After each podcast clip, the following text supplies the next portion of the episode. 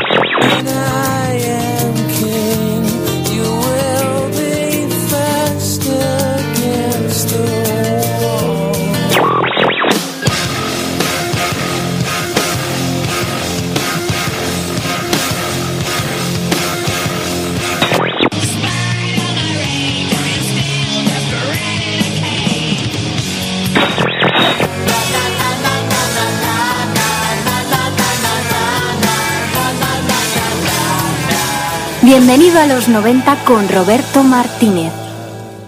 Hace justo una semana se cumplían 50 años de la primera y única visita de los Beatles a nuestro país para ofrecer un par de conciertos. Curiosamente, justo en esas fechas, al otro lado del charco, también nacían los Doors, una banda que estuvo en activo unos 6 años y que dejaron grabadas a fuego sus composiciones.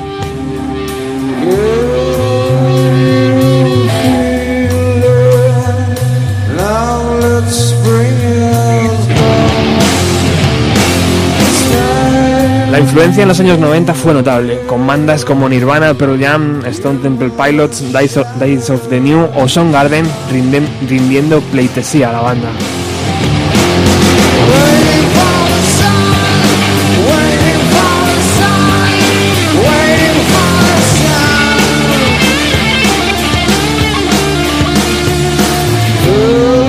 Por eso hoy en Bienvenido a los 90 queremos redescubrirte los Doors, si eso es posible y para ello nos acompañan en el estudio de Radio Utopía H, voz inconfundible del programa El Rock al Poder que se emite los sábados de 4 a 8 a, 6 de la tarde, perdón, aunque ahora ya nos hemos cogido vacaciones, ¿no, H?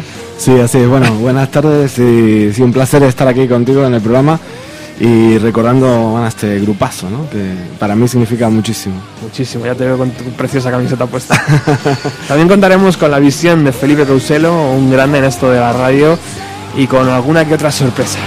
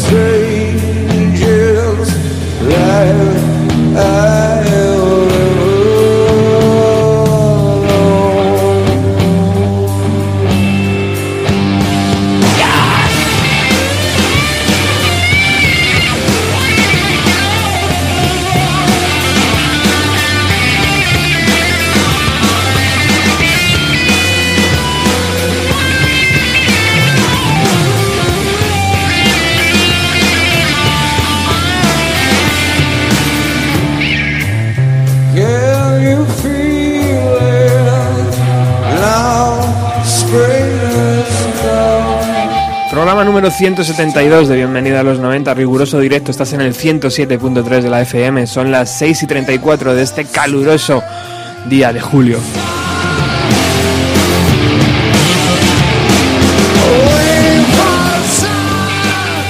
¿Qué crees que invitaba a la gente de los años 90 como Son Garden, como Chris Cornell a cantar, a hacer esta preciosa versión de Waiting for the Sun de, de los Doors, H? Bueno, no sé realmente si tuvo que ver o no, pero creo que le debemos bastante de la culpa a todo eso, me parece a mí un poco, eh, a, Oli- a Oliver Stone, ¿no? Con aquella, Aquella película. aquella famosa película año 90, ¿no? Creo que Sí. era, justamente. Sí, sí. Eh, Con Val Kilmer. con Val Kilmer, eh, que ya luego era verlo, en, era verlo a Jim Morrison en todas las películas, ¿no? En los 90. Exacto.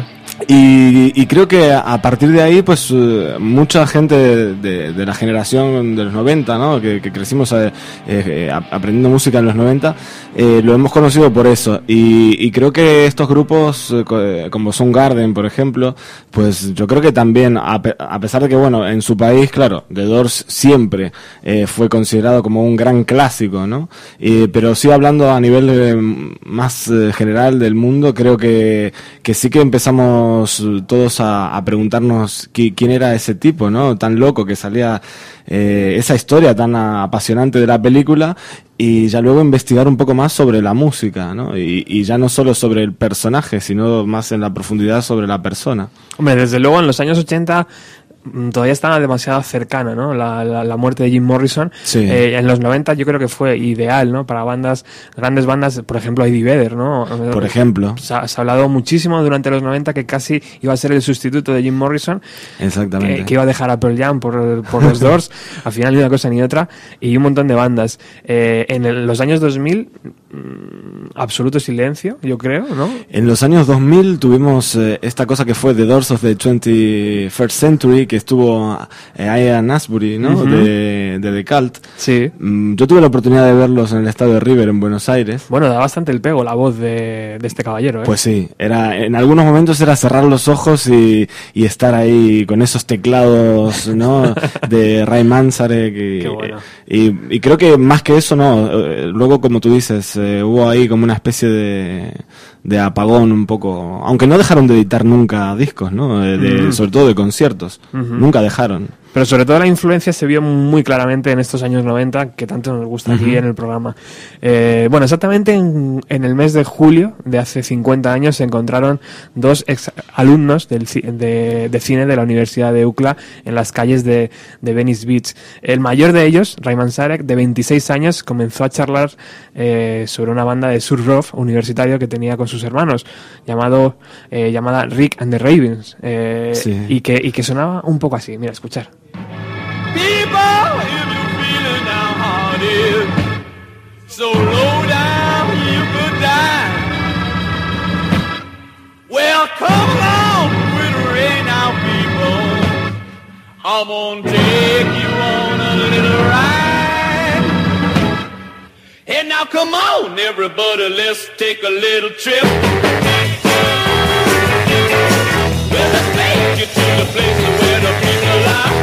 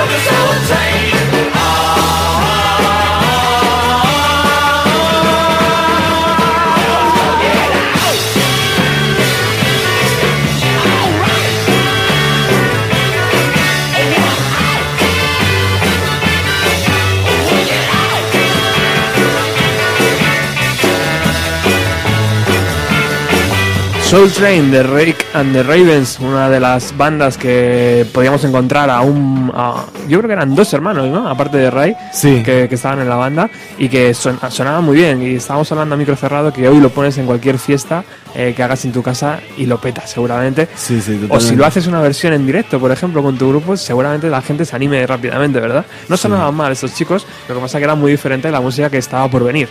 Exactamente, hay un corte más clásico, a pesar de que se, notaba cierto salvajismo en Ray, ¿no?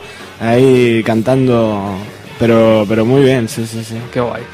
Bueno, eh, Jim Morrison, de 21 años, que vivía en la azotea de un edificio de apartamentos a una, manzana, manzana del paseo marítimo de, de Venice, le contestó rápidamente, pues yo tengo algunas canciones, cuando dijo que, que él tenía un grupo, ¿no? Y... Sí, dijo algo así como que yo tengo todo un concierto en mi cabeza. Exacto. Y entonó una canción muy curiosa llamada Moonlight Drive, compuesta en la azotea mientras observaba la luna.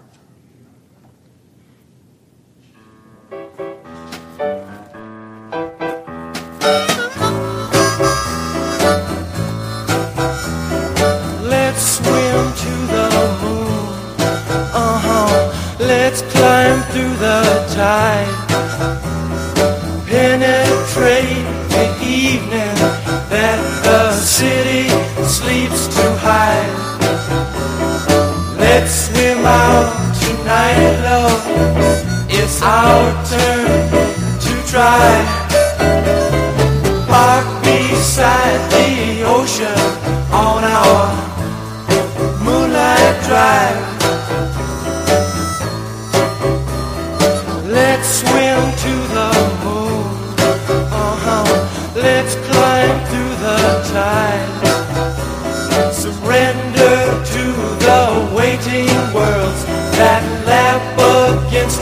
Sides.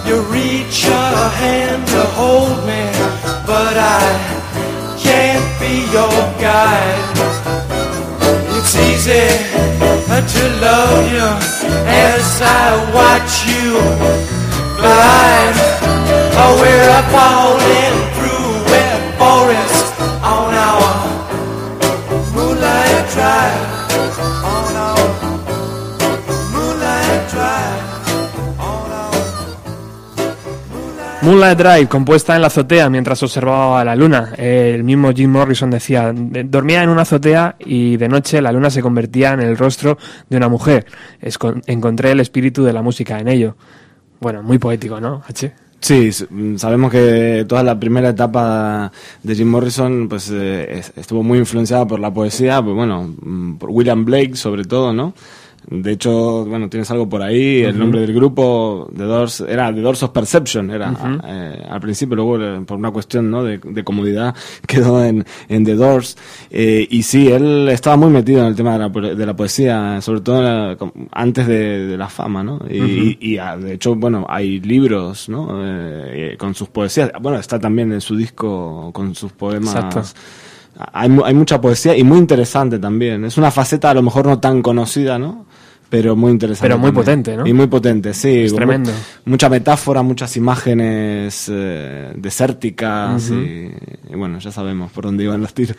Bueno, Ray observó eh, magnetismo eh, en Jin y, y le invitó a unirse a los ensayos de los Ravens, ya que habían decidido acabar su andadura musical. O sea que un grupo eh, estaba a puntito de separarse y otro se estaba creando. El día 2 de septiembre de 1965, eh, Jim Morrison, Ray Manzarek y John Desmond, acompañados por Rick y Jim Manzarek, guitarra y armónica, eh, y de la bajista Patty Sullivan, grabaron unos 15 minutos de música con canciones como Moonlight Drive que acabamos de escuchar, Hello, I Love You, eh, Summer Almost Gone, My Eyes Have Seen You, eh, Insane y esta In End of the, of the Night que para mí mm, tiene un sonido bastante peculiar y me gusta muchísimo. Yo creo que la podemos escuchar y ahora comentamos un poco.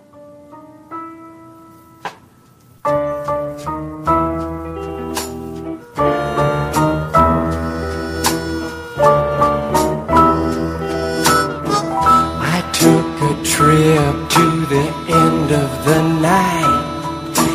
End of the night.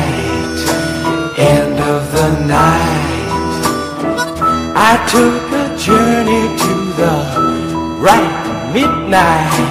End of the night. End of the night. End of the night. End of the night. Realms of bliss, realms of light. Some are born to sweet delight. Some are born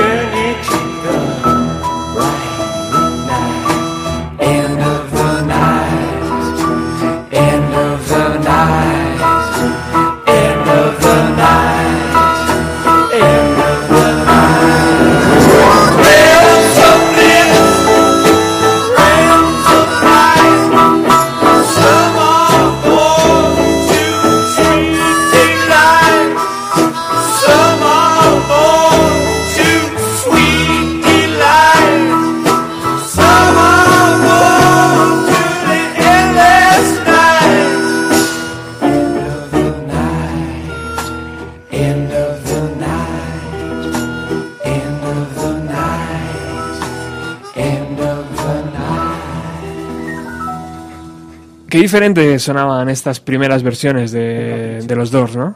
Sí, esa, esa jovencísima voz, ¿no? De, de James Douglas Morrison, eh, tal vez menos afectada por, por el alcohol, el tabaco y demás, ¿no? Mm, sí, sí. Y todavía no, sin tener esa presencia, ¿no? Sin haberse ganado, eh, sin creérselo del mismo, ¿no? A lo mejor todavía. También, sin creerse lo mismo y sin tener todavía tanta influencia eh, en el blues negro, que, lu- que luego fue algo que le obsesionó, ¿no? Ujú. Bueno, se acaba de incorporar Jorge a la tertulia. Hola, ¿qué hay? Muy buenas tardes. Jorge es un amante de la radio. Eh, yo no sé si estás en algún programa a día de hoy, Jorge. Ahora mismo no, estoy ya preparando para la siguiente temporada. Muy bien. Estás como H, estamos de descansando, sí. descansando los guerreros. Pas- pasando calor y Bueno, pero sí que los Doors... eh, esperamos el sol, ¿no? Como habéis empezado. Waiting for the sun. es verdad. Luego nos subimos a la azotea para, to- para descansar por las noches. Tú decías que hoy en día hay, demasiada gente, ¿no? Viviendo en las azoteas. Eh, sí, bueno, o se sale a la terraza con el, con el colchón o con la silla, por lo menos, o se baja el trastero, no sé yo. muy El trastero mejor, sí. Eh, amante de los Doors, imagino. Ya que sí, aquí. sí, sí, la verdad es que, bueno, eh, eh, siempre los has, escu- eh, has escuchado, no tanto se- seguramente como, como H, porque le, le veo aquí muy documentado. Bueno, fíjate todo lo que ha traído el tío, ¿eh? Sí, sí, sí. Es que es mi grupo favorito, o sea, es es el grupo, digamos. Hay mucha influencia, pero claro, al final todos tenemos, ¿no? Uno. O sea que la psicodelia de, toda esta- de los grupos de, este- de estos años te, te gusta. Yo ta- he, Sí, ve- sí, he venido también. también un poco porque son 50, es- yo- Sí. a mí me tocan los 50 este año Ah, qué bueno. y, y- y me, hace mucha esto el- bueno, ilusión el estar aquí con vosotros y, y el escuchar a un grupo que fue cua- cuando yo nací, ¿no? O sea, Joder, qué bueno, qué bueno, tío. De, de aquella época. O sea, que naciste tú y estaban los Beatles en las ventas. Eh, También. Sí, sí, sí, también, también. Pero claro, estaba, estaba muy pequeñito para ir, a- para ir para allá. No me dejaban en casa. Oye, H, y si te gusta tanto un grupo como los Doors, pregunta inocente. Sí. ¿También se tienen que probar sustancias como lo hacían los Doors? ¿O no es necesario para entrar en su mundo? Mm, Yo creo que en nuestra época no, ¿no? O sea, a nosotros que nos pilló, como bien hablábamos antes, en los 90, mm, yo creo que no, mm, no, no había tampoco esa cuestión del LSD, ¿no? El ácido lisérgico, alucinógeno, eh, que era algo de moneda eh, cotidiana en los 60 que se vendían en las farmacias de forma legal. Mm. O sea, que hoy día podemos decir eh, cómo era eso, pero, pero era así. Entonces, nosotros, pues ese acceso aparte no, no lo teníamos. Eh, y creo que no, que no es necesario. O sea, de hecho, mm, a mí, por ejemplo, yo escucho Dien, por ejemplo, Sí. y, y a mí me transporta hacia territorios, digamos, desconocidos en el sentido de que no necesito tomar absolutamente nada, nada más que escuchar la canción de forma tranquila y dejarte llevar por la letra y creo que eso, con eso ya tienes un viaje natural. Bueno, Sí, pero bueno, eso, eso es a la hora de escucharlo. eh, pero ponte en el lado del que lo compone. O sea, para, para, eh, yo sí que creo que, que, que esta gente sacó, o sea, mucha gente ha sacado más cosas eh, de, internamente o de, sus- de sus sentimientos gracias a algunas, eh, a- algunas sustancias. En ¿no? esa época, bueno, la psicodelia va de eso, ¿no? O sea, era componer eh, a, a través de, justamente... de- abrir ca- caminos nuevos, ¿no? Sí, sí, sí. Las puertas de la percepción, ¿no? Sí, eso, la puerta de percepción, claro, porque además te- eh, lo que es el mecanismo del cerebro, que ahora se está estudiando mucho, eh, el- lo que es el, mo- el movimiento de, la- del- de los, los impulsos que tengamos dentro, pues eh, seguramente se activarán de alguna manera, ¿no? Bueno. Sí, bueno, eh, Morrison, bueno, y también Manzare, que compañeros de, de, de la facultad, ¿no? De, de cine, eh, también eran amantes de Aldous Huxley, que aparte de haber escrito ese libro fantástico, eh, futurista, eh, eh, también escribió, pues eso, sobre, sobre la percepción, ¿no? Y, y incluso él mismo experimentó con la mescalina. Ahí te iba, otro que también le gustaba experimentar y abrir caminos. Sí, sí, sí, exactamente. Y gracias a eso, Jim Morrison cogió el nombre de la banda, ¿no? Gracias a, a un poema de, de este Leonard Huxley, eh, que, que, se- que también se cogió influencia de, de otro grande, ¿no? Como William Blake. Sí. Vamos a poder escuchar eh, hoy aquí el poema entero eh, para hacernos una idea de lo que leía Jim Morrison en el año 1963, 64. un poquito. Seguramente por ahí. Un capricho memorable. Los profetas Isaías y Ezequiel cenaron conmigo y les pregunté cómo se atrevieron a afirmar tan rotundamente que Dios los habló y si al hacerlo no pensaron que serían malinterpretados y por ello causa de abusos.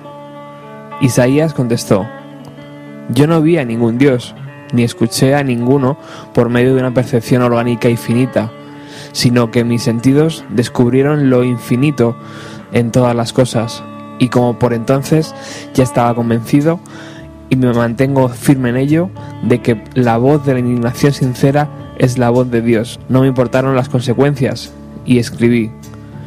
Entonces pregunté, ¿es que basta la firme convicción de que algo es tal cosa para que lo sea?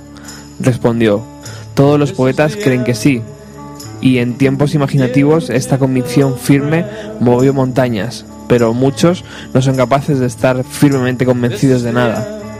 Entonces Ezequiel dijo, la filosofía de Oriente enseñó los primeros principios de la percepción humana. Algunas naciones mantuvieron que el origen estaba en un principio y otras que en otro.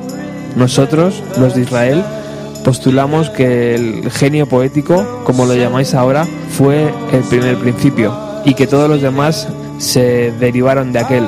Esta fue la causa de que despreciásemos a los sacerdotes y a los filósofos de otros países y de que profetizásemos que terminaría por demostrarse que todos los dioses tienen su origen en el nuestro y que todos son vasallos del genio poético. Esto era lo que nuestro gran poeta, el rey David, deseó tan fervientemente y lo que clama con tanto patetismo cuando dice que gracias a aquel somete a los enemigos y gobierna los reinos. Y tanto amamos a nuestro Dios que en su nombre maldijimos a todas las deidades de las naciones vecinas y afirmamos que se habían revelado.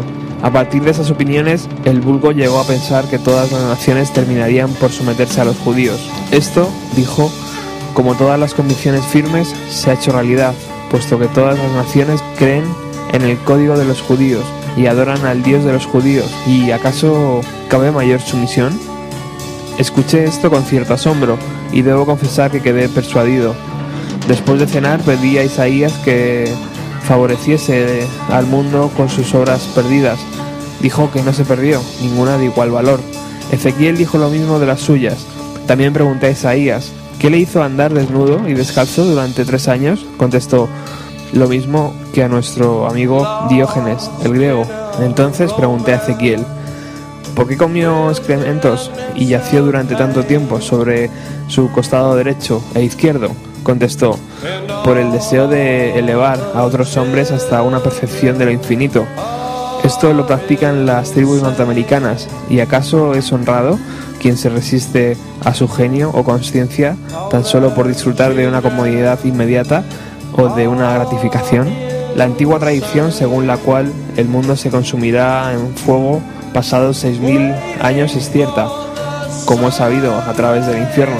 En ella también se ordena al querubín de la espada flameante que cese su custodia del árbol de la vida, y cuando lo haga, toda la creación se consumirá y aparecerá infinita y sagrada en vez de finita y corrupta, como aparece ahora.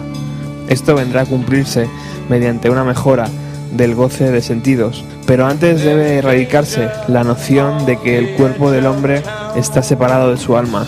Yo lo haré grabando con la técnica infernal, a base de corrosivos, en el que infiernos son saludables y medicinales, y que deshacen las superficies aparentes y muestran el infinito que se escondía en ellas.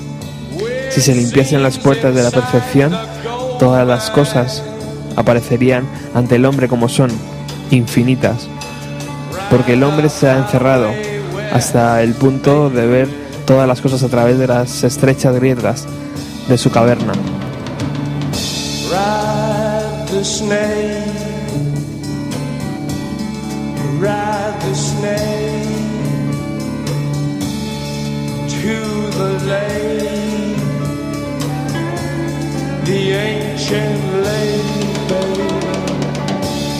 The snake is long, seven miles.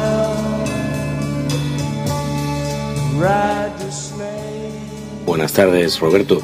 Ya que estamos hablando de una banda como The Doors, es importante, es casi esencial, diría yo, teniendo en cuenta el sonido y el mensaje de la banda, hablar un poco de las influencias que iban a mover al principal letrista de la banda, Jim Morrison.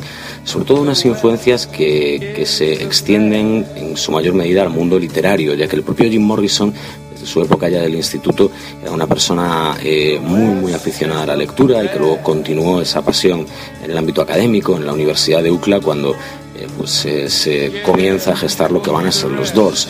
Eh, por un lado, habría que hablar del propio nombre de la banda, de Doors, Las Puertas, eh, que tiene una influencia doble. Para sacar este, este nombre, Jim Morrison cita un pasaje del libro Las Puertas de la Percepción de Aldous Huxley, un extraordinario escritor y destacado lisérgico, entre otras cosas, que a su vez citaba, citaba al genial poeta y artista William Blake, artista tan reverenciado eh, como referenciado en el mundo musical o cinematográfico. William Blake será fuente de influencia, por ejemplo, eh, para las eh, novelas de, de Aníbal Lecter y ese dragón rojo, que si recordáis la película, pues salía el grabado del propio William Blake y habrá sido influencia, entre otros, pues eh, para los propios U2 en sus últimos eh, discos, esas canciones de inocencia y de experiencia, en relación a los cantos de inocencia y de experiencia de, este autor, de William Blake. Pues bien, en aquel libro de, de Aldous Huxley, Las puertas de la percepción, se citaba a William Blake eh, de este modo. diciendo que si las puertas de la perfección se eliminasen, todo aparecería, le parecería al hombre tal y como es, infinito. A partir de ahí se genera ese nombre de, de The Doors y no será esta la única vez en la que la visión eh, mística y, y simbolista eh, de muchos poemas de Blake se va a recrear en la manera de escribir letras de Jim Morrison, pero sería absurdo ceñirnos solo a la influencia de Blake, puesto que hay unas cuantas que van a marcar de verdad al propio Morrison. Por ejemplo, el filósofo Friedrich Nietzsche eh, y su visión eh, de la división de las cosas entre lo apolíneo y lo dionisíaco, entre eh, lo, lo correcto, lo, lo noble, por así decirlo, y todo aquello que es pasión, que no es razón, todo lo que es pasión y que escapa a ese, a ese control, a ese raciocinio. Del mismo modo, eh, Morrison va, va a ejemplificar en varios de sus temas esta división. Eh, pero como digo, es, es un universo muy amplio el que, el que llena la- las influencias de, de Jim Morrison. Quizá uno de los aspectos más destacados, eh, que además va a tener como consecuencia esa imagen de ese rey lagarto ¿no? de, de Morrison, van a ser los poetas malditos franceses, una serie de autores encabezados por supuesto por Arthur Rimbaud, eh, que, que va a dejar su huella, su impronta en la manera de escribir letras que va a tener Jim Morrison, porque si bien Rimbaud eh, escribía incluso en uno de sus poemas eh, que había inventado el color de las vocales, eh, va a intentar eh, cambiar el aspecto de la poesía, cambiar eh, su ritmo, su visión, su manera de reproducir eh, sentimientos en papel. Tanto Arthur Rimbaud como Paul Verlaine, como Charles Baudelaire, por supuesto, y sus Flores del Mal van a causar un, un impacto enorme en Morrison que va a tratar de trasladar a sus letras eh, ese tipo de simbolismo tan profundo que caracterizaba a estos tres autores. Eh, por lo demás, eh, como digo, las influencias son muchas. Eh, por ejemplo, y ya en canciones eh, concretas, tenemos el caso de este Whiskey Bar de, Alabama Song, eh, que viene eh, caracterizado, es una adaptación en realidad eh, de un poema musicado de- del autor alemán Bertolt Brecht, otro autor que, también va a tener eh, su influencia en, en Morrison como por ejemplo otro grupo, ya no solo en la manera de, hacer las letras, sino en la manera de casi representar la vida. Va a ser capital para entender a Jim Morrison. Estamos hablando de la generación beat.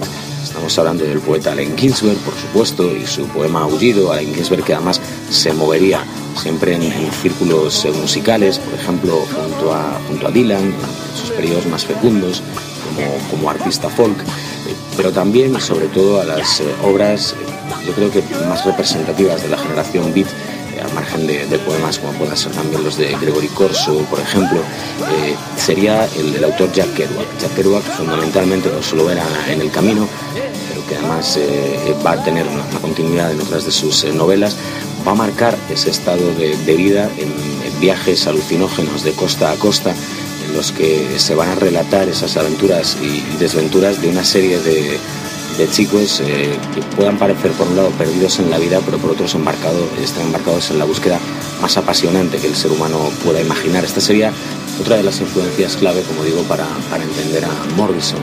Eh, toda esta pasión vital eh, la vamos a encontrar en las principales composiciones de este, de este autor. Eh, a mí, por ejemplo, siempre me ha resultado particularmente atractivo el Strange Days, el disco Strange Days y la, y la canción People Are Strange, en el que Morrison escenifica de alguna manera lo que es eh, vivir, actuar, crear eh, bajo estas eh, influencias y sentirse algo al margen ¿no? del, del resto de la gente y así recibir ese, ese trato de, de extraño. Eh, Respecto a otras canciones que puedan estar, pues mirad, eh, antes os hablaba de, de William Blake, el End of the Night del primer disco de los Doors tendría una influencia también directa del propio Blake, eh, pero otras canciones, incluso en épocas ya de, de discos como The Soft Parade eh, o, o más adelante en, temas como Riders on the Storm, también van a estar eh, marcados por ese, esa búsqueda, desconocimiento y, y gobierno casi de, de la pasión, de una pasión simbólica y provocativa y provocadora que iba a encontrar eco en las propias representaciones escénicas de, Morrison, que también era eh, un ávido seguidor del teatro y conocía muy bien la manera eh, de diversas eh, corrientes teatrales de implicar al espectador. En fin, para seis minutitos es muy complicado hablar en profundidad de todas estas influencias, pero seguro que si escuchamos más veces, cuantas más veces mejor, determinadas canciones de los Doors, podríamos encontrar puntos concretos en los que reconocemos a dichos autores. Por lo demás, eh, sigamos escuchando la música, sigamos escuchando las letras y disfrutando de la obra de The Doors. Muchísimas gracias Felipe Couselo por esta colaboración. Como siempre, millones de gracias porque contigo la cosa es diferente. La radio se vuelve radio. Sigues aquí en el 107.3 de la FM en Radio Utopía, hoy escuchando un programa dedicado a los Doors. For we must find the next whiskey bar. Or if we don't find the next whiskey bar. I tell you we must die. I tell you we must die. I tell you, I tell you, I tell you we must die.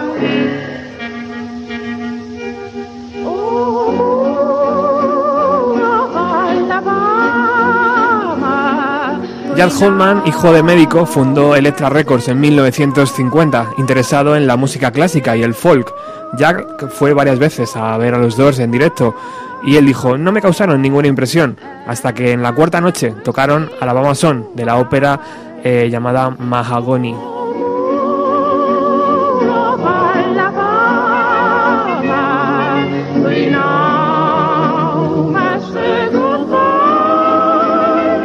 Gracias a aquella canción, los dos consiguieron su primer contrato discográfico, una reciente eh, formación, eh, llevaban poquísimo tiempo juntos y ya iban a grabar su primer LP.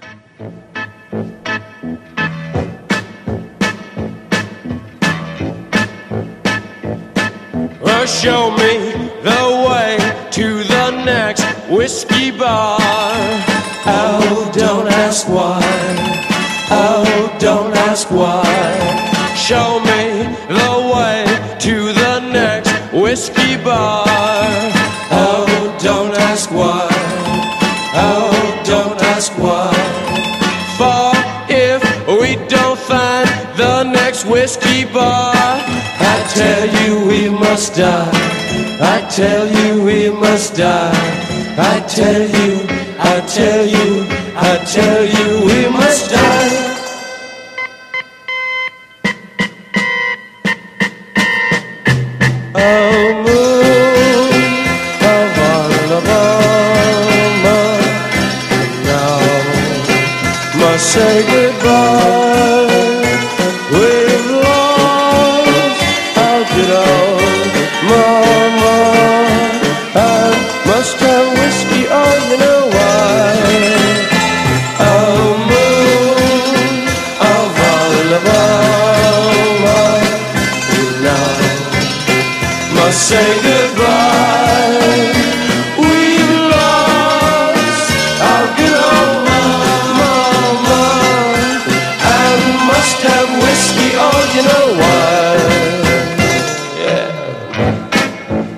Casi a la vez que los debuts de Jefferson Airplane, los Cream de Eric Clapton o los Buffalo Springfield de Neil Young y de Stills, llegó el primer disco de los Doors. Electra, además se dice que envió junto al LP cajitas de hachís. No sé si eso eh, alguien lo ha podido colaborar, eh, imagino que no.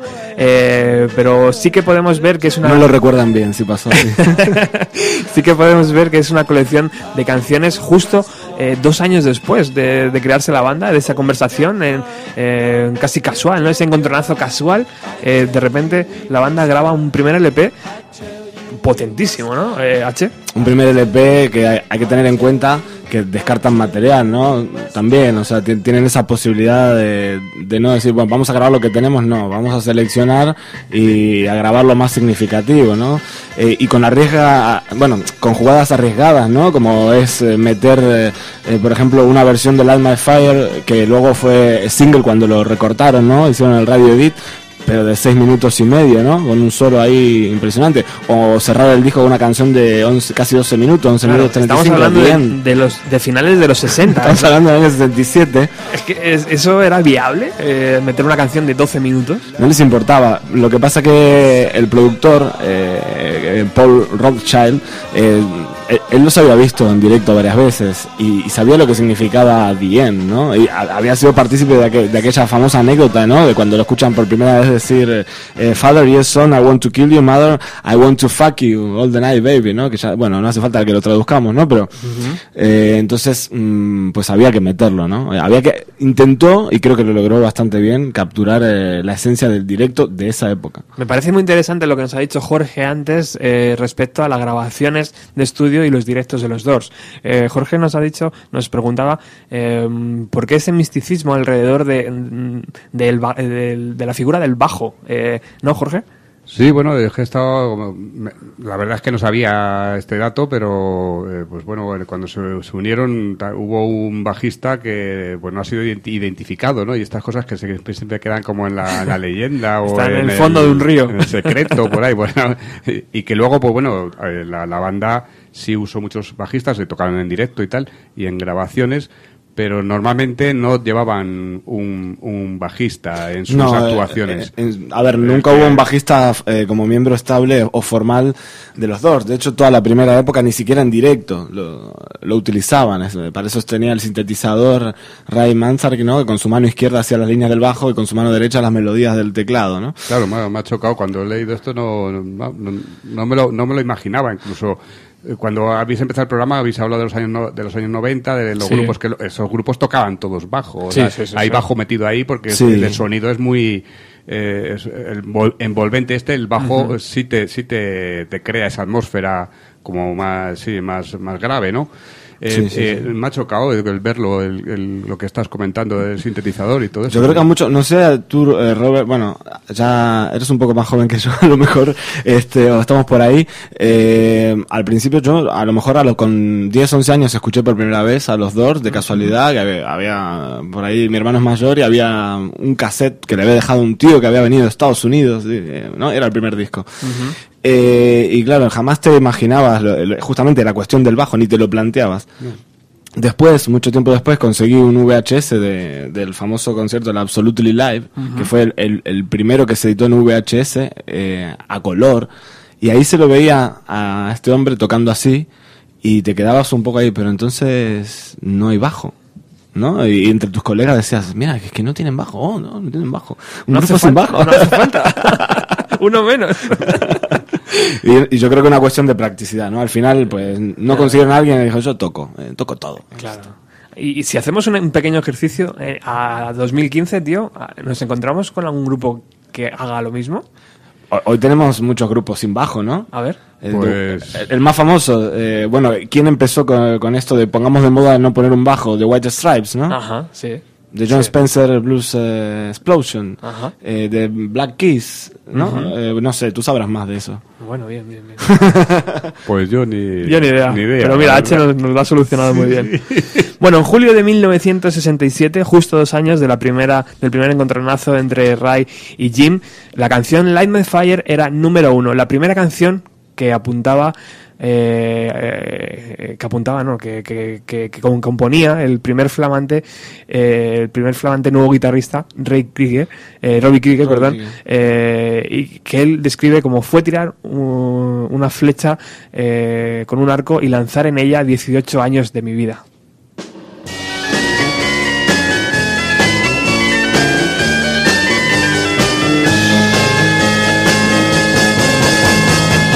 That it would be untrue. You know that I would be a liar if I was to say to you, girl, we couldn't get much higher. Come on, baby, light my fire. Come on, baby, light my fire. Try to set the night on fire. The time to hesitate is through. The time to wallow in the mire. Try now, we can only lose. And our love become a funeral pyre. Come on, baby, light my fire. Come on, baby, light my fire. Try to set the night on fire.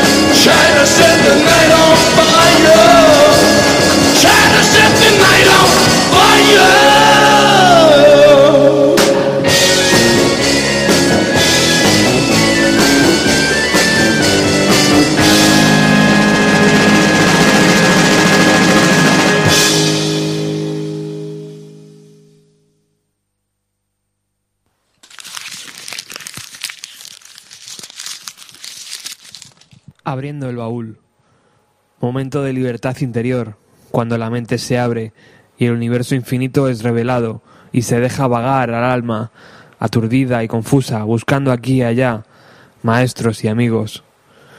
Momentos de libertad, cuando el prisionero parpadea al sol como un topo desde su hoyo. El primer viaje de un niño fuera de casa. Ese momento de libertad. ¿Qué hacéis aquí? ¿Qué queréis? ¿Música? Podemos tocar música, pero queréis más. Queréis algo y alguien nuevo. ¿Tengo razón? Claro que sí. Yo sé lo que queréis. Queréis éxtasis, deseo y sueños. Las cosas no son exactamente lo que parecen. Yo te llevo por aquí, él te arrastra por allá. No estoy cantando a una chica imaginaria. Te estoy hablando a ti, mi yo. Recreemos el mundo. El palacio de la Concepción está ardiendo.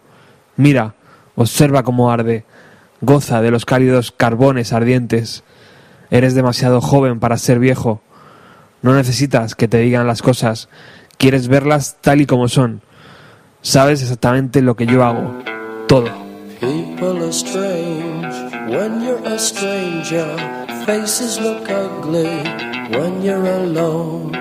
Women seem wicked when you're unwanted. Streets are uneven when you're down. When you're strange, faces come out of the rain. When you're strange, no one remembers your name. When you're strange, when you're strange, when you're strange. People are strange when you're a stranger. Faces look ugly when you're alone. Women seem wicked when you're unwanted. Streets are uneven when you're down.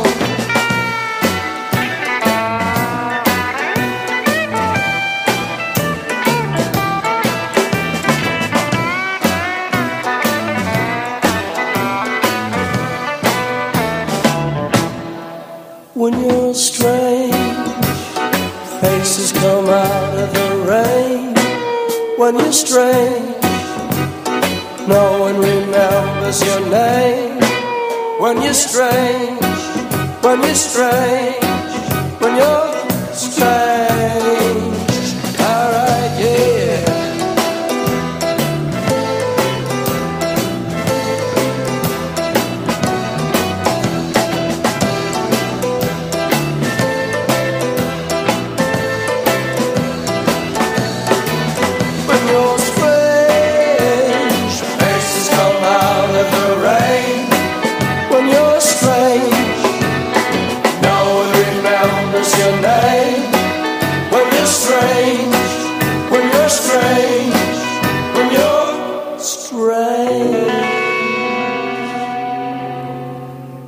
Morrison, al igual que el resto de la banda, se ve arrastrado a una posición nueva, la de estrella de rock a finales de los años 60. En el caso del cantante, su mayor influencia fue la de Elvis, eh, al que jamás conoció ni vio en concierto, eh, pero eh, sí que le versioneaba frecuentemente con una canción llamada Mystery Train, una canción que además el Rey grabó como cara B de uno de sus singles en 1955 y que fue escrita por Junior Parker. Otros artistas además que hicieron versiones de esta, de esta canción de Mystery Train fue Bob Dylan, Johnny Cash, The Band, eh, Jerry García o Neil Young, entre otros muchísimos. Eh, la, figura de Jim Morrison, eh, antes lo estábamos hablando a micro cerrado, ¿no? Como que eclipsó un poco la, música de los Doors, ¿no? H, eh, era tan potente esa imagen de, ese joven cantante que, que- que casi tapaba los teclados y las guitarras y la batería de- del resto de sus, de sus compañeros. Sí, a ver, claramente se dieron cuenta de que, de que podían encontrar una imagen vendible, ¿no? Y fácil de reconocer y portada de revista, ¿no? Se dieron cuenta enseguida de eso, eh, sobre todo en, en esta etapa, ¿no? Recién escuchamos eh, eh, People Are Strange del, del disco del segundo, ¿no? Que es Strange Days, y ahí ya empezamos a ver esa esa famosa imagen, ¿no? Que, que Sí, luego cierta- fue estampada en todos los sitios. Bueno, creo que- de que Sí, tengo puesta la camiseta, aquella. ¿no? La que- Sí, sí, pero es cierta transformación de las de las primeras imágenes de cuando empieza el grupo, no eh, o sea, está Sí, ya sí, el, sí. el pelo así un poco más a lo a lo hippie, digamos. Es la desinhibición también de él, ¿no? Porque también se sabe que él al principio de los primeros conciertos cantaba de espaldas, por ejemplo, porque le daba vergüenza. Como las misas. Entonces, eh, también es su transformación en, The Lizard King, ¿no? En el, en el Rey Lagarto. Eh, y sí que es cierto que, que detrás de, ese, de ese gran icono de, de- del rock eh, estaban estos grandes músicos, ¿no? Como eh, Ray Manzarek en los teclados, eh, Robbie Krieger en las guitarras y John Desmond en, en la batería, con una escuela de jazz que se que en cada uno no Apor- aportaba ese, ese cóctel de, Bueno, de influencias. Brutal, ¿no? Eh, bueno, yo tengo aquí una versión que mm, yo creo que es el momento perfecto para ponerlas. eh, para ponerla es de un amigo del programa, un músico enorme de aquí de Madrid que se llama Vidal. Él ha hecho, él se ha atrevido a hacer una versión de Dien. Fíjate. Hostia. O sea, ha tenido huevos, ¿eh? Ha tenido huevos el amigo. Así que vamos a poder escucharla. ¿Te parece bien, Jorge? ¿O qué? Sí, eh, con, con más acompañantes, claro, de, o esa ahí a capela. Él solo en su casa, tío. Él se la ha guisado y se la ha comido. Joder. Además se lo dije hace una semana, tío, ¿te apetece? Voy a hacer Dien, tío. Hostia. Bueno, vamos a ver qué tal. Ahora te ponemos nota Vidal.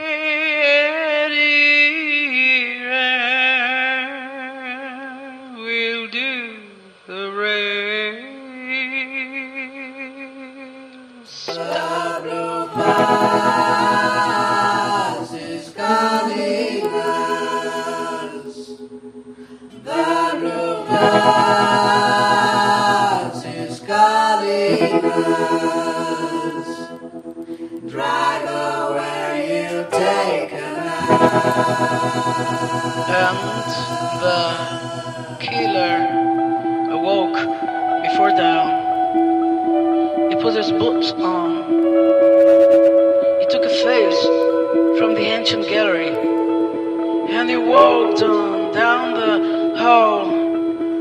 He went into the room where his sister lived, And then he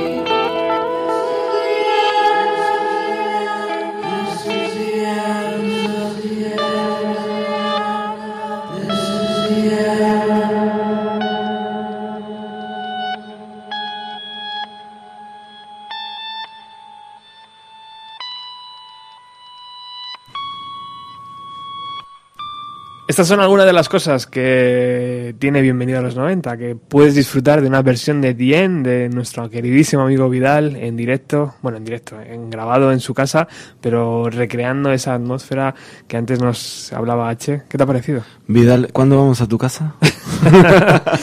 Excelente, no, muy bien, muy bien, impresionante, muy, muy, muy creativa realmente, no es fácil eh, rehacer, ¿no? Eh, canciones eh, Y- y tan me- clásicas como esta. Y menos meterte con la de 12 minutos, ¿no? O sea, que puedes elegir otra y acortar, no sé. Exactamente, no, pero muy bien, muy bien. ¿Qué te ha parecido, Jorge? Pues eh, bien, bien, la, la ¿Sí? verdad es que es muy, no sé cómo, si, cómo denominarla así, mini- minimalista, ¿no? O algo así podría ser. Y lo, que quería preguntaros es en la, lo que es la, la letra de, de- me habéis dicho que es, que es una, una película, yo veo aquí como que lo, lo incluye como un drama musical. Lo, lo- lo denomina aquí, incluso en el... en- La canción La Dien. canción Sí, Dien. la de Dien. Es, Eh, es su viaje por el desierto, ¿no? O sea, se supone que es la escribió después de, de haber hecho ese, ese viaje lisérgico a través del desierto de Arizona y ahí describe pues, eh, diferentes situaciones, ¿no? Es- lo más famoso es lo de la serpiente de siete millas, ¿no? Y, Pero vamos, que es un texto, eh, es un texto largo, Es un texto o sea, largo, tienes que tener memoria como para, o sea, no, eh, lo digo por, por este, esta, eh, el que le ha hecho la versión, Vidal, el sí. Vidal, pues que bueno, que también tiene, yo, yo no soy de los que me acuerdo de una letra yo me la sé de memoria, por ejemplo. Me la sé de memoria, Sí. sí. O sea, De- no es ningún mérito, digamos. Demuéstralo, coge la guitarra. No, es broma. Die- otra, Es otro broma. bien, ¿no? Y hacemos un programa todo de bien. Dien y sus caras. Bueno, vamos a continuar porque nos comen los minutos y ya sabéis cómo es esto. No queremos hacer segundas partes. Aunque si hay que hacerlas, se hace.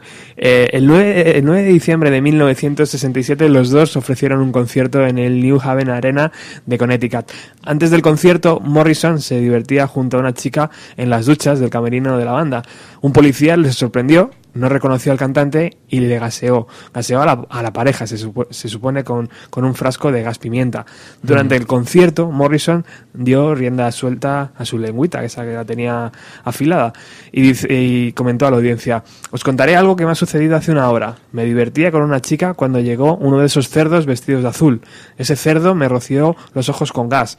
Esos cerdos vestidos de, de azul con sus sombreriti- sombreritos y evidentemente, a partir de ahí se acabó el concierto. Eh, los policías empezaron a girar al cantante. Había un- Bueno, también decir que, que ya había, en todos los conciertos de ellos había como una especie de bloque de policías. ¿eh? Eso es más punk que eso. No, hay- no hay nada, ¿eh, Alex? Total, total, Pero- verdad. Jim Morrison esa noche fue arrestada, eh, arrestado eh, antes de finalizar el concierto por incitar a un motín, por indecencia y por obscenidad pública. Eh, de nuevo, eran los últimos, los últimos años de los 70, de los 60, ¿no? Sí, no sería la. Bueno, fue una de las primeras veces. Luego está el famoso incidente de que se supone que, que sacó su miembro viril, ¿no? Se supone. es- al finalmente está probado, por lo menos en, en lo que yo he leído, y, y está eh, también en el libro este que, que os quería recomendar. Sí. Que, que se llama El Enigma Jim Morrison, mito y leyenda eh, de un dios de rock de Stephen Davis. Eh, es un libraco, es uno de los últimos y más actualizados con mucha investigación, que finalmente dicen que, que no, que lo que sacó y, y era una broma de él eh, fueron sus dedos, ¿no? A través de, de sus pantalones. Siempre haciendo ese teatro, ¿no? Que Exactamente. Bien, hacía Morrison. Sí, muchas escenario. veces era irónico también. Bueno, incluso hay muchas grabaciones de los directos donde él es muy irónico. ¿No? La famosa eh, Adolf Hitler is alive, I slept with her last night. O sea, Adolf Hitler está vivo, eh, dor- dormí con ella anoche. O sea, Bueno, eh, es que esa- sobre eso también se, hay, hay teorías. O sea que, bueno, eh, eh, lo, lo de los dedos estos pegajosos también en aquella época los, los Rolling Stone también hicieron una cosa con los dedos pegajosos. Sticky ¿no? fingers, ¿no? Qué gran época, ¿no, tío? Ojalá Sí. hubiera una máquina para volver atrás, ¿no? Ojalá, ojalá. Bueno, vamos a escuchar material que ha traído H en vinilo. Eh, vamos a escuchar esta 5 to 1, que fue la canción que utilizó Morrison para dar eh, rienda suelta a su lengua y criticar a todos los policías que había en el, en el pabellón. The Waiting for the Sun, tercer disco.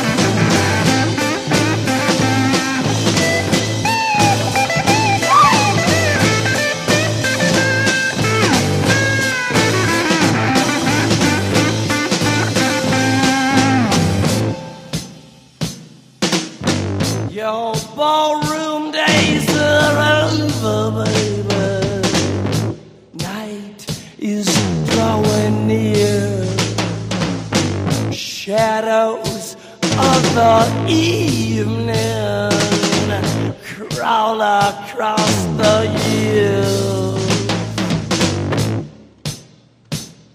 Yeah, walk across the floor with a flower in your hand. Trying to tell me no one understands.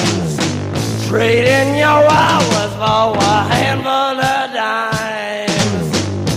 Gonna make it, baby, in our prime. Come together one more time. Get together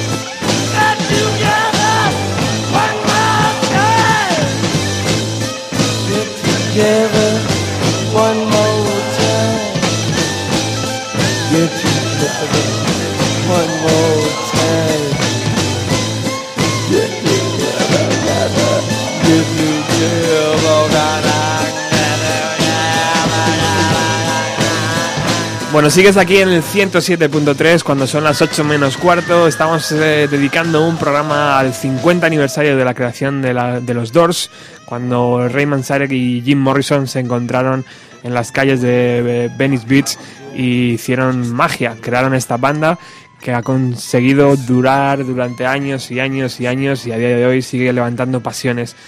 Bueno, H ya está preparado con su guitarra o nos va a sorprender con una versión de una canción poco conocida de la banda de, la- de- de los Doors y bueno, preséntala tú, tú, amigo. Bueno, mm, no es que sea poco conocida, depende. Si, si eres fan de los Doors, la conoces seguro porque la particularidad que tiene es que salió en el disco, el primer disco que editaron, el Live in Concert, se llama Universal Mind y es una canción propia de ellos, no es versión como muchas de otras canciones que sí a lo largo del tiempo empezaron a, a a editar, ¿no? Cuando empezaron a sacar de no sé dónde un montón de grabaciones pues esta es de, de autoría propia. Y a mí siempre me gustó muchísimo desde la primera vez que, que escuché el disco. Y bueno, quería transmitirla a ver qué, a ver qué os parece. Pues muchas gracias por el regalo, vamos a escucharla.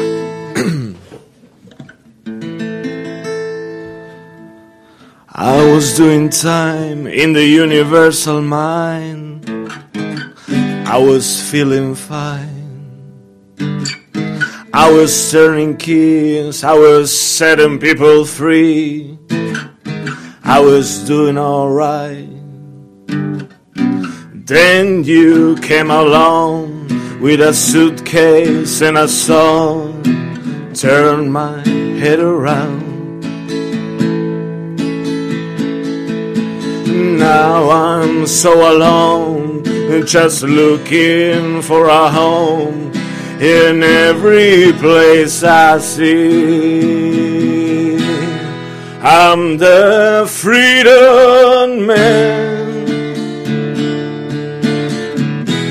I'm the freedom man. I'm the freedom man.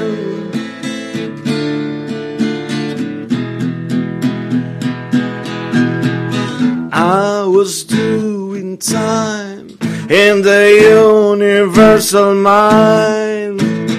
I was feeling fine. I was turning keys. I was setting people free. I was doing alright. Then you came along with a suitcase and a song and turned my head around. And now I'm so alone, just looking for a home in every place I see. I'm the freedom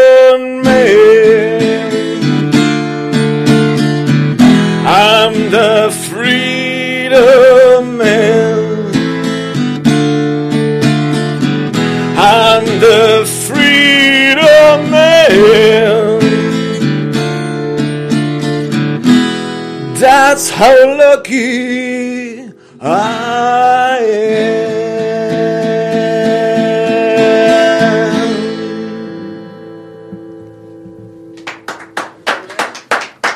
I'm the freedom man, decía, ¿no? Es oh, el hombre de la, de la libertad. snare drum mic. Is this the right place? Say it again. Say it loud. I banged into the snare drum mic. Is it in the right place now? Okay. Is that going to be in your way there? All right, fine. Leave it. That's a good place.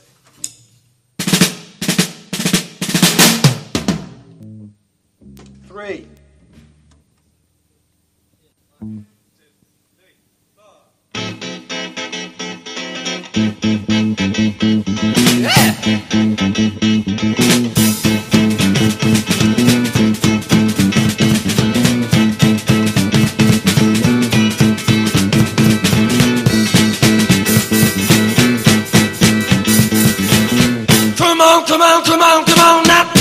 me, babe. Can't you see that I am not afraid? What was that promise that you made? Why won't you tell me what she said? What was that promise that you made? Now I'm gonna love you till the heavens stop the rain.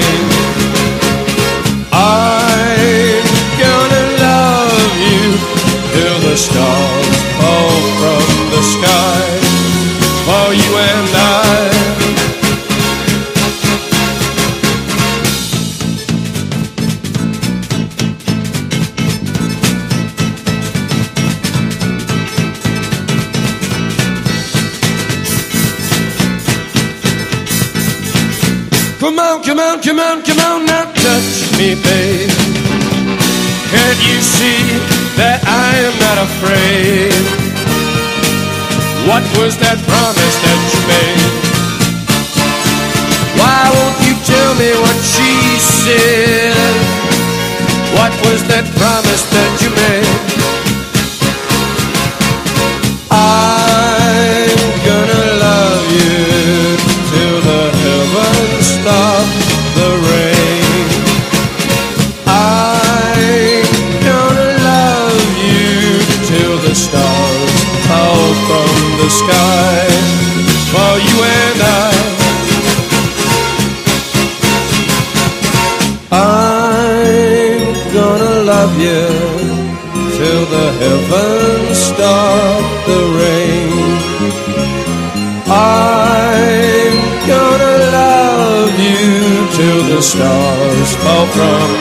sky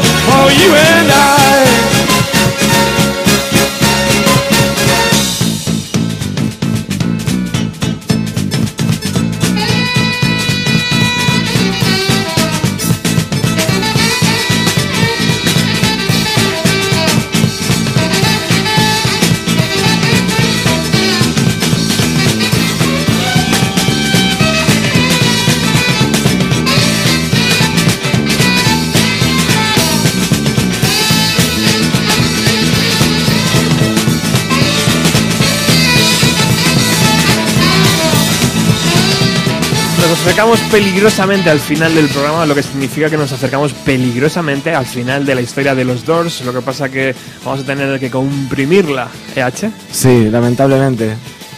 Otro día volvemos. después, de ver- después de verano hacemos algo, venga, va. Hacemos otro. Sí. Hacemos otro que, que con- para exponer todas las rarezas que se fueron editando a lo largo de estos años. ¿no? Nos venimos un domingo temprano, tío, y a lo que dé. Y tiramos. a lo que dé la radio, tío, hasta que nos echen. Pues sí, a que sí. Bueno, eh, el final de, de, la- de los Doors es algo eh, por todos sabidos, ¿no? O sea, Sí. Lo que pasa es que tiene algunas cosas que queremos matizar hoy aquí. Eh, por ejemplo, eh, se publicaron discos eh, sin Jim Morrison. Importante esto, ¿eh? Sí, se publicaron, bueno, después de est- lo que estamos escuchando ahora es Hello Woman, ¿no? Publicaron en el 71, la última referencia oficial de, de Morrison. Y luego publicaron ellos en el mismo año, en el mismo año 71, publicaron Other Voices, otras voces, con una portada muy chocante, porque era muy, muy parecida a la de Hello Woman, en la que salían ellos cuatro, pero nada más que salían ellos tres. ¿No? Era una, una cosa un poco chocante. El sonido del disco, bastante similar a lo que era Hello Woman, aunque las voces lógicamente eran otras, como lo decía el propio disco.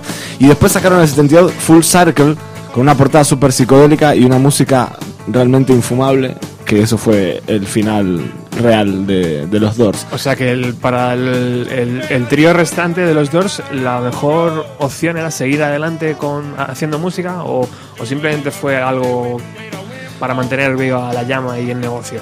Yo creo que fue más por el negocio que otra cosa. Ellos podrían haberse puesto cualquier otra cosa de Windows, no sé, otro nombre y haber hecho otra cosa, ¿no? Y, y nadie hubiera pasado nada. Hombre, pero un poco la inercia, ¿no? Claro. O sea, lo que te lleva. Pero con el mismo logo, ¿no? Y salir ellos tres y con esa ausencia tan marcada ahí.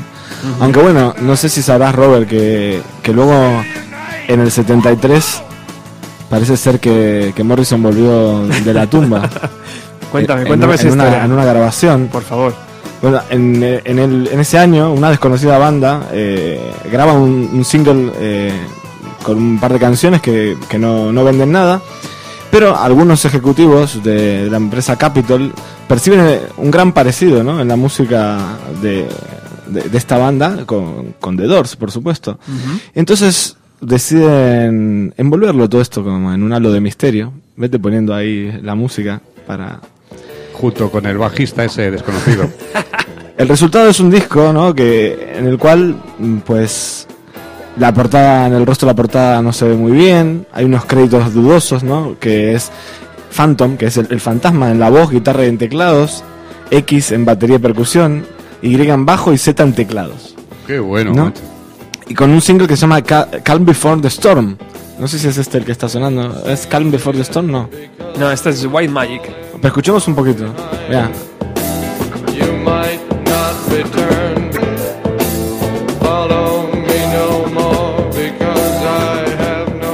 Recordamos que Bueno. Morrison muere en el 71. Exactamente. Y este disco es del 70 y- 73. 73. Bueno, una época que, que no había internet, ¿no? Lógicamente, y se, y se jugaba mucho con el anhelo de, de- de los fans de oír de nuevo a Jim Morrison. Y, y la verdad que no es de extrañar que finalmente un poco de atención en, en los fans de los Doors se tuvo, en los más crédulos, ¿no?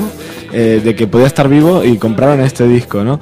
Eh, realmente, bueno, pasaron muchos años y, y por delante, incluso hasta el propio Ray Manzarek llegó a, a dudar y decir si estaba vivo o no y a que a lo mejor vivía, no sé, en algún sitio de todos esos que le decía, todo el tiempo le decía, qué buen sitio este para irse a vivir, ¿no? Siempre en los últimos años le decía. Bueno, entonces... Sí, con Hitler, ¿no? Que estuvo con... Estaba cenando un día con él.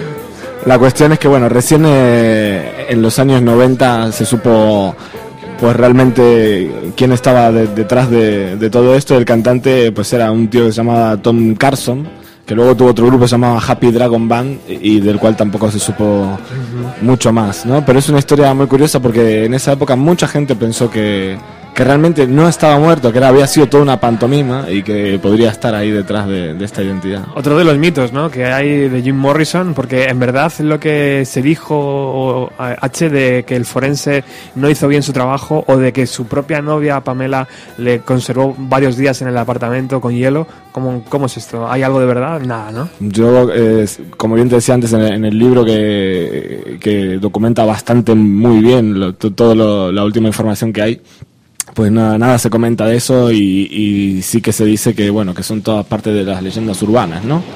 Que hay alrededor de, la muerte hay muchas cosas, como lo mismo como en la película que se muestra, ¿no? Esa muerte así tan espectacular, tan deseada como como él decía, ¿no? Esa esa fabulosa muerte.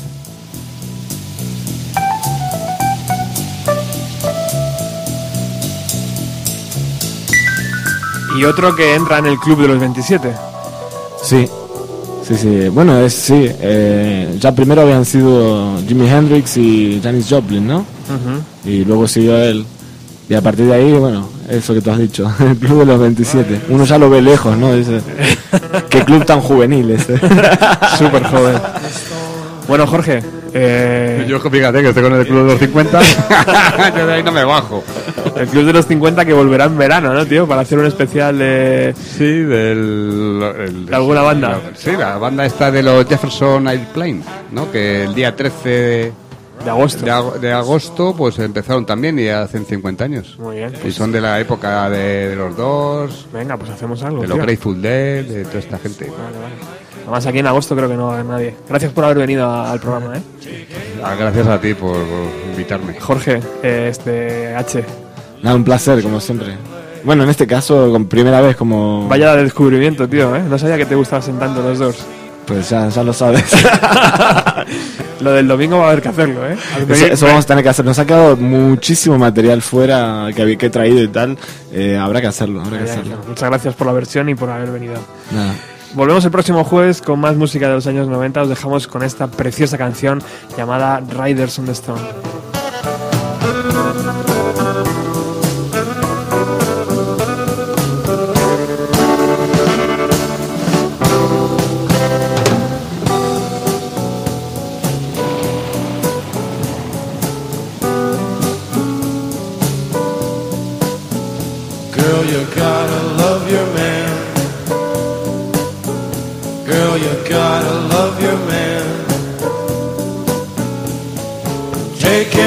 The hand.